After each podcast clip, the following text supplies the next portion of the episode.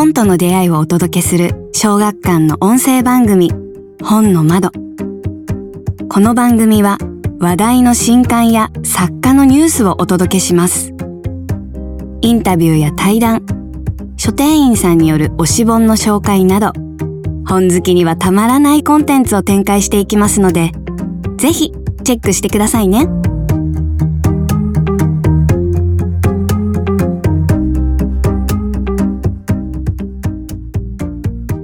小学館文芸チームのポッドキャスト本の窓。前回に続き新刊あなたが殺したのは誰？を刊行された正木俊香さんと黒木ひとみさんの対談をお送りいたします。聞き手は編集担当の三橋が務めます。プレゼント企画もありますのでぜひ最後までお聞き逃しなく。それでは中編です。どうぞお楽しみください。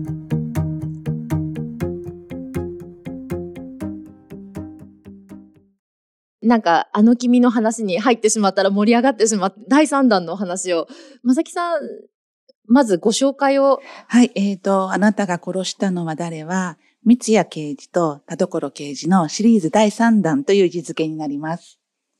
えっ、ー、と、ネタバレにならない程度に、ストーリーをちょっとお伝えすると、東京のマンションの一室で、若いシングルマザーが何者かに襲われて、血を流して倒れているところが発見されます。彼女は救急車で運ばれて一命を取り留めたんですけれど、一緒に暮らしていた生後10ヶ月の女の子、しずくちゃんが行方不明になってしまいます。で、警察は、あこの、えー、警察はシングルマザーを襲った犯人がしずくちゃんを連れ去ったとみて、三谷刑事たちは捜索と操作を開始します。一本もう一つステージがあって、それは、えっ、ー、と、約30年前、バブル期の北海道の金尻島という離島なんですけれども、その島に住んでいる料亭を営んでいる家族、それから洋食店を営んでいる家族、彼ら彼女らが島のリゾート開発計画に翻弄する、翻弄されていく姿を描いています。で、東京と札幌、現在とバブル期。この2点がこう次第に混じり合っていくというミステリーです。はい。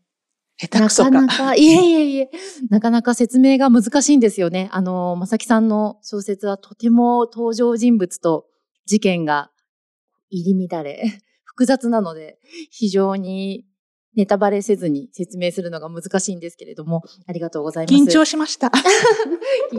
今回あのシリーズ第3弾ということで、あの、一番こう、ページ数も、はい、多く、あの、とても書かれるのが大変だったかなと思うんですけれども、はい、黒木さんこちら読んでいただいて、うん、はい、いかがでした？あの、1シリーズ、2シリーズとは、また全く私はなんか登場人物は一緒なんですけれども書いてる方も一緒なんですけれども、はい、別物だなっていうのが印象です。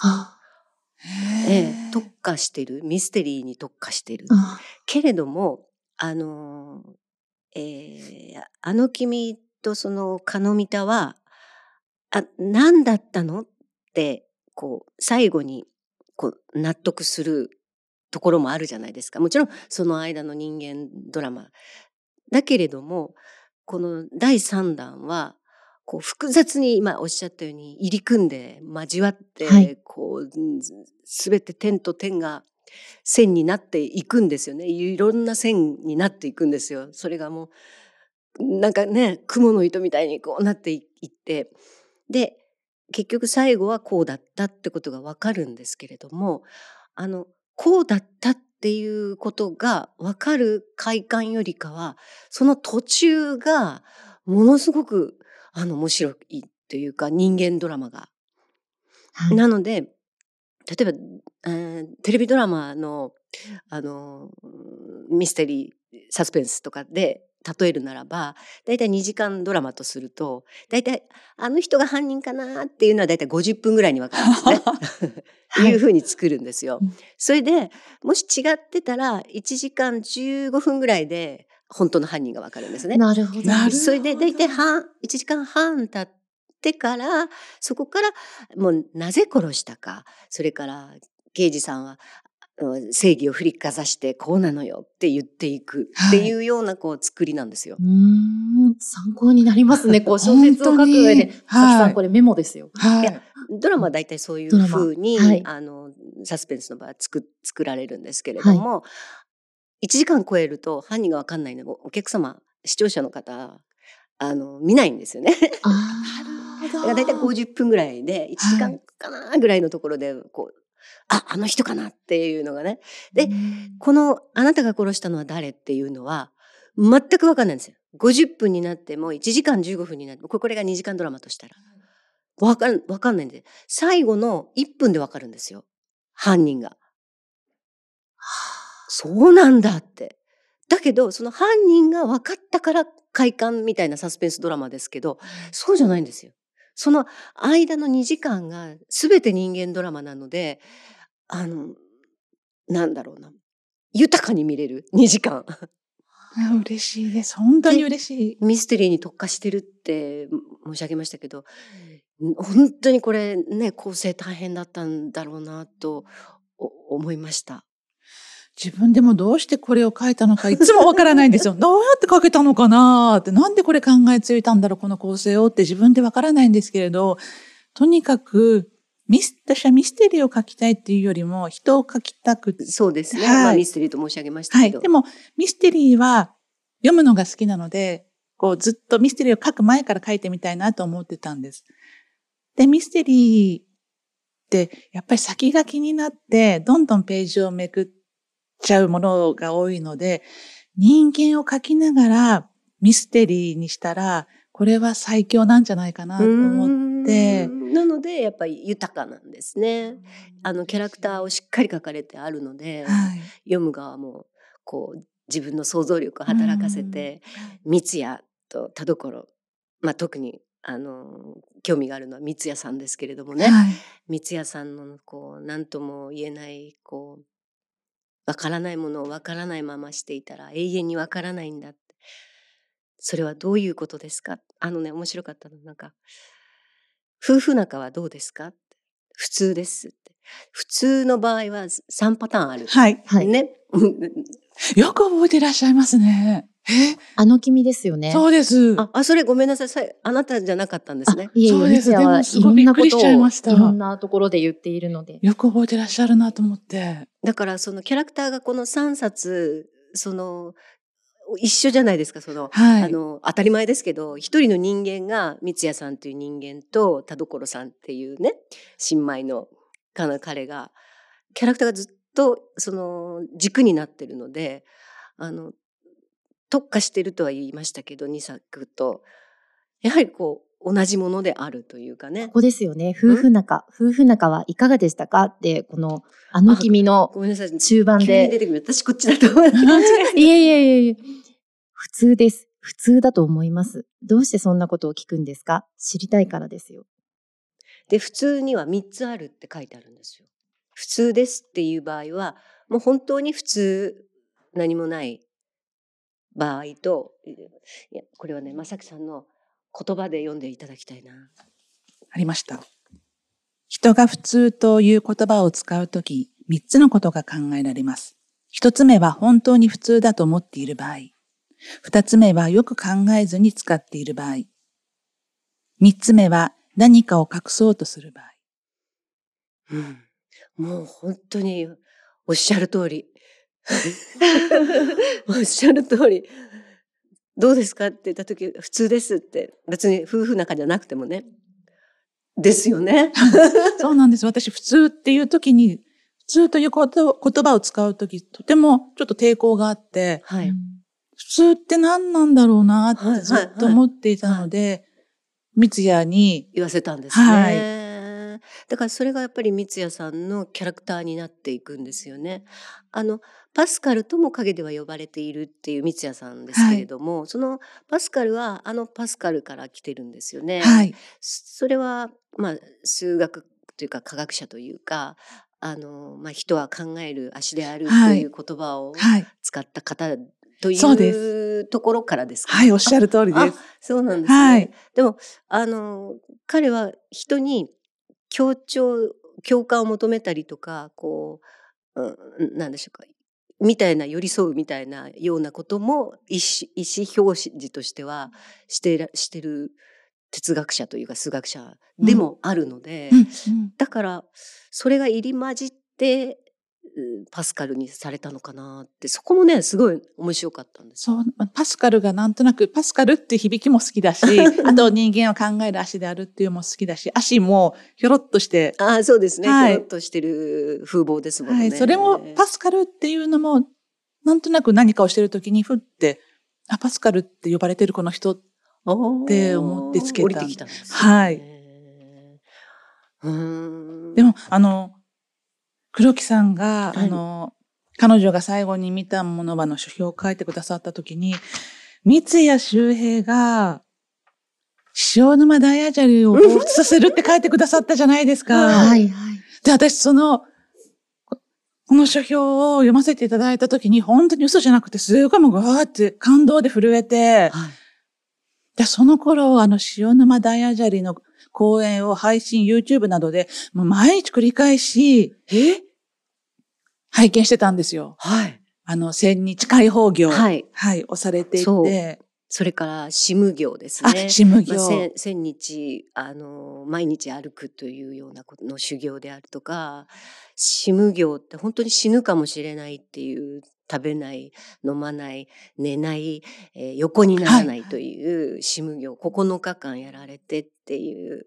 だから、三谷さんって、やっぱりそこを超越した、苦行を超越した、こう、心を無にできる方なのかなとか。うん嬉しいですすよねこの、また、あの、書評の中で黒木さんがその三ツ矢について言及してくださっているところがとっても素敵で、あの、読ませていただきますと、刑事三ツ矢は丁寧で地道な捜査をする。丁寧で地道な捜査といえば聞こえはいいが、彼にはそれしかできないのだ。複雑に絡まった糸を一つ一つ丁寧にほどいていくことで、自分自身のズタズタに切り裂かれた心の傷を一つ一つ癒しているかのように私には感じる。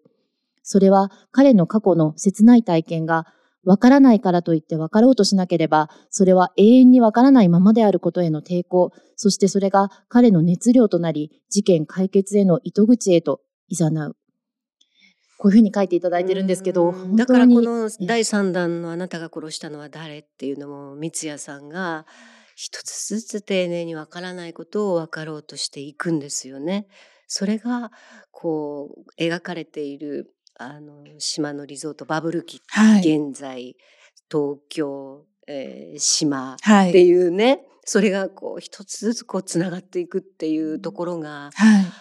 やっぱりその三谷さんだからこうなんか謎解きができたんではない かなという。んいや、そう言っていただけると嬉しいですね。すあの、いつも、まさきさんも執筆途中で、ちょっと執筆にこう、ね、なかなか筆が進まないときに、あの、三ツ矢がこう、いざなってくれるっていつもおっしゃるんですけど、三ツ矢がこう、導いてくれる。だってあのその3冊とも三谷さんのじょあのなんなんでしょうかこういう人よって書かれてあるところでもあの空の青さを見ていてまあそれが本当に青いのかどうかわからないってこれが本当なんでしょうかっていう疑問だったりとか、そういったところがあのやっぱ人間を描きたいミステリーの中にもその人間を描描いていきたい加害者とされてる人もひ人間じゃないですか。うんはいだからその人も悪い人だから悪いんじゃなくて悪い人の中に何があったんだろうっていうところまで追求していくんですよね三谷さんはね。そうなんです。本当にそうなんです。ね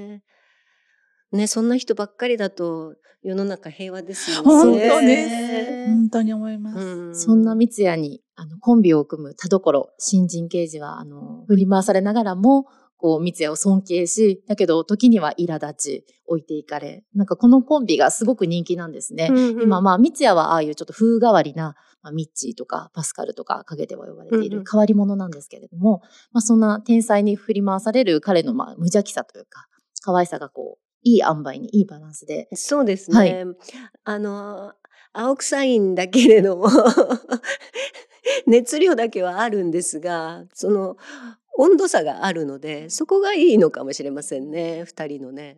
でも実際、田所刑事って、刑事ダメですよね。失格ですよね。もうちょっとしっかりしてほしいんですよね。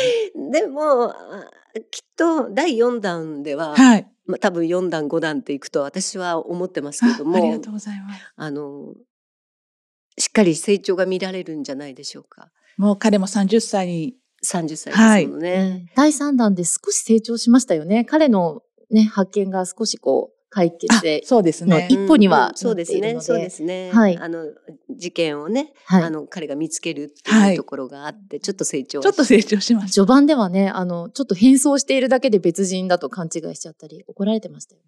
怒られてました。はい。可愛かったんですけれどもね。私はだからあの読者のはい。勝手な希望なんですけれども、えー、と三ツ矢のお母さんの事件はい。あの、まあ、あのもしねお読みになってない方がいらっしゃったらあれなので詳しくは申し上げないけど、はいの事件を書いていただきたい。お約束いたしますあるんですねもう構想が。全くないです。でももう、読者の皆さん、あの、すごくそれを楽しみにされてると思うので、えシリーズにこんな風にシリーズになって、こんなにたくさんの方に読んでいただけるようになるとは思わなかったので、あーって思います。あの、やよく、三ツ矢の、その過去の事件、お母様の身にあった過去の事件どうなるんですかなどと、はい。よく聞かれるんですけど、ああやっぱりそうですか。はい。うんはいあれはもうああるんですよね、頭の中にとか、はいもうあれは最初から設定されてるんですよね、などと聞かれるんですが、全くしてなくって、よく聞かれますよね。はい。ちょっとじらさないでそろそろ書いてくださいって言われるんですけど、じらしているわけでは。ありません。でも、そろそろ私も知りたいです。まさきさん自身が。はい、私も知りたいです。で、知ったときに、三ツ矢刑事がどんな反応するのかとか、あと、田三ツ矢所はい、刑事もそうですよね。そうです。そういうのを私も知りたいですね。ですから、うんもうなんかパスカルが、うん、なんか同国するみたういーな、んなんかこう人間らしさみたいなものがこう垣間見れるみたいなそういったところもなんかちょっと想像してしまいますしなんか私が想像したらちょっと涙、涙ぐ、涙ぐんじゃった。目が潤んでいます。ううんんきっとねなんか封印してるんですよねはい、三ツ矢は。はい。だからこううんあの人が一つ一つ言う「それはなぜですか?」って「それはどういう意味ですか?」っていうそれがあの知らないことを知るっていうような彼はこう体がねお札がいっぱいついてんですよ。あなんか古い言い方で申しあ。訳ないけれども。でも、はい、わかります。だからそれがその過去の事件ご自分のお母さんの事件をこうこう取っていく間にこうお札がこう一つずつこう剥がれていくんじゃないかなと。ああ、すごいお札がいっぱいついている。はい、でも、そうです。あの、私の明治も中学2年生の時のまま、あ、これ言っちゃって大丈夫ですか？中学2年生の時に。大丈夫です。大丈夫ですね。はい。三ツ矢の中学2年生の時のまま、そう、中学2年生の自分が暗くて狭いところに閉じ込められて、今の三ツ矢刑事の中にいるっていうイメージだったので、本当におっしゃる通りそうです。封印してるんですよね。ですよね。はい。だからその、はい。うん封印が解かれた時に、三ツ矢刑事がどんな人間になっていくのか。で、それでどういう刑事になっていくのかっていうのも、私自身、楽しみでもあります。うんで解かれた後にまた三ツ矢さんがどう事件を追っていくのかっていうのもまたあると思うんですよね。はい。続きますね。続きますね。続きます。続けましょう。続けます。えでもそんな三ツ矢の、やっぱりこう、過去を追ってるからこその、あの、セリフっていうのは、あの、端々にありまして、今回の新刊ですと、あの、あの、殴られたシングルマザーの部屋を、あの調べているときに、あの、田所が母親なのに料理しなかったのかなっていう疑問を口にするんですね。その時のあの、三ツ矢の返しというのが、ぱりすごくグッとくるんですけど、まあ、僕は母子家庭で育ったんですが、あの、弁当をからかわれたり、気の毒がられたりしたことがあったっていう、三ツ矢にしては珍しく自分の過去を話すシーンがあるんですね。ただ、父親だったとしたら、これはそんな風に疑問を持たれただろうかっていう、うん、まあ、言葉を口にするんですけれども、こういうところですよね。とか、こう、もしこの部屋に住んでいるのが父親と子供だったとしたら、子供がいるのにっていう、この、いろいろな、きっとこれは女だろうと思っても、どうして男ってことを想像しないんですか？とかね、そういったような描写だったりとかっていうところが、こう、三ツ矢さんに流れているか流れていないかわからないような、その詩なんですよね。そうなんです。三ツ矢は、な、なんていう、記号で人間を見ないですよね。なんかつい、記号で見ちゃうことってあるじゃないですか。今って、やっぱり時代の流れが早いので、はい、あまり考えずに、この人悪い人だ、この人いい人だ、ひどい事件だ。で何かもう本当に被害者、加害者、男、女、子供、大人っていう記号で見てしまうことが、私自身、私自身を油断するとあるので、でも三ツ矢だけは絶対に人間を一人の人間として見てくれる人物としてこれからも書いていきたいなと思ってます。そこがやはり、まさきさんの本の魅力だなって思います。ありがとうございます。嬉しい。あのね、もちろん素晴らしい作家の方たくさんいらっしゃいますけれどもやはりこう正木節っていう正木ワールドが流れてるところがあのあ正木さんの小説読むぞみたいな。なんて嬉しいんでしょう。録音しといてください。録音しております。これは。正木俊香さん、黒木ひとみさん対談お聞きいただきありがとうございました。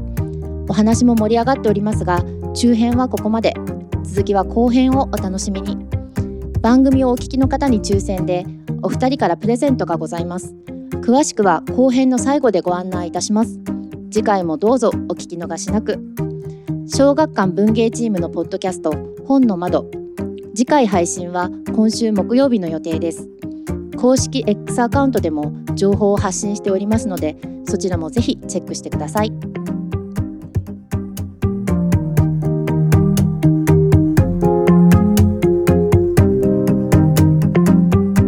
小学館がお届けする本の情報番組本の窓。いかがでしたか？ご意見ご感想などはハッシュタグに本の窓をつけてぜひとも SNS に投稿ください。よろしければ小学館の文芸サイト小説丸も合わせてお楽しみくださいね。次回の放送もお楽しみに。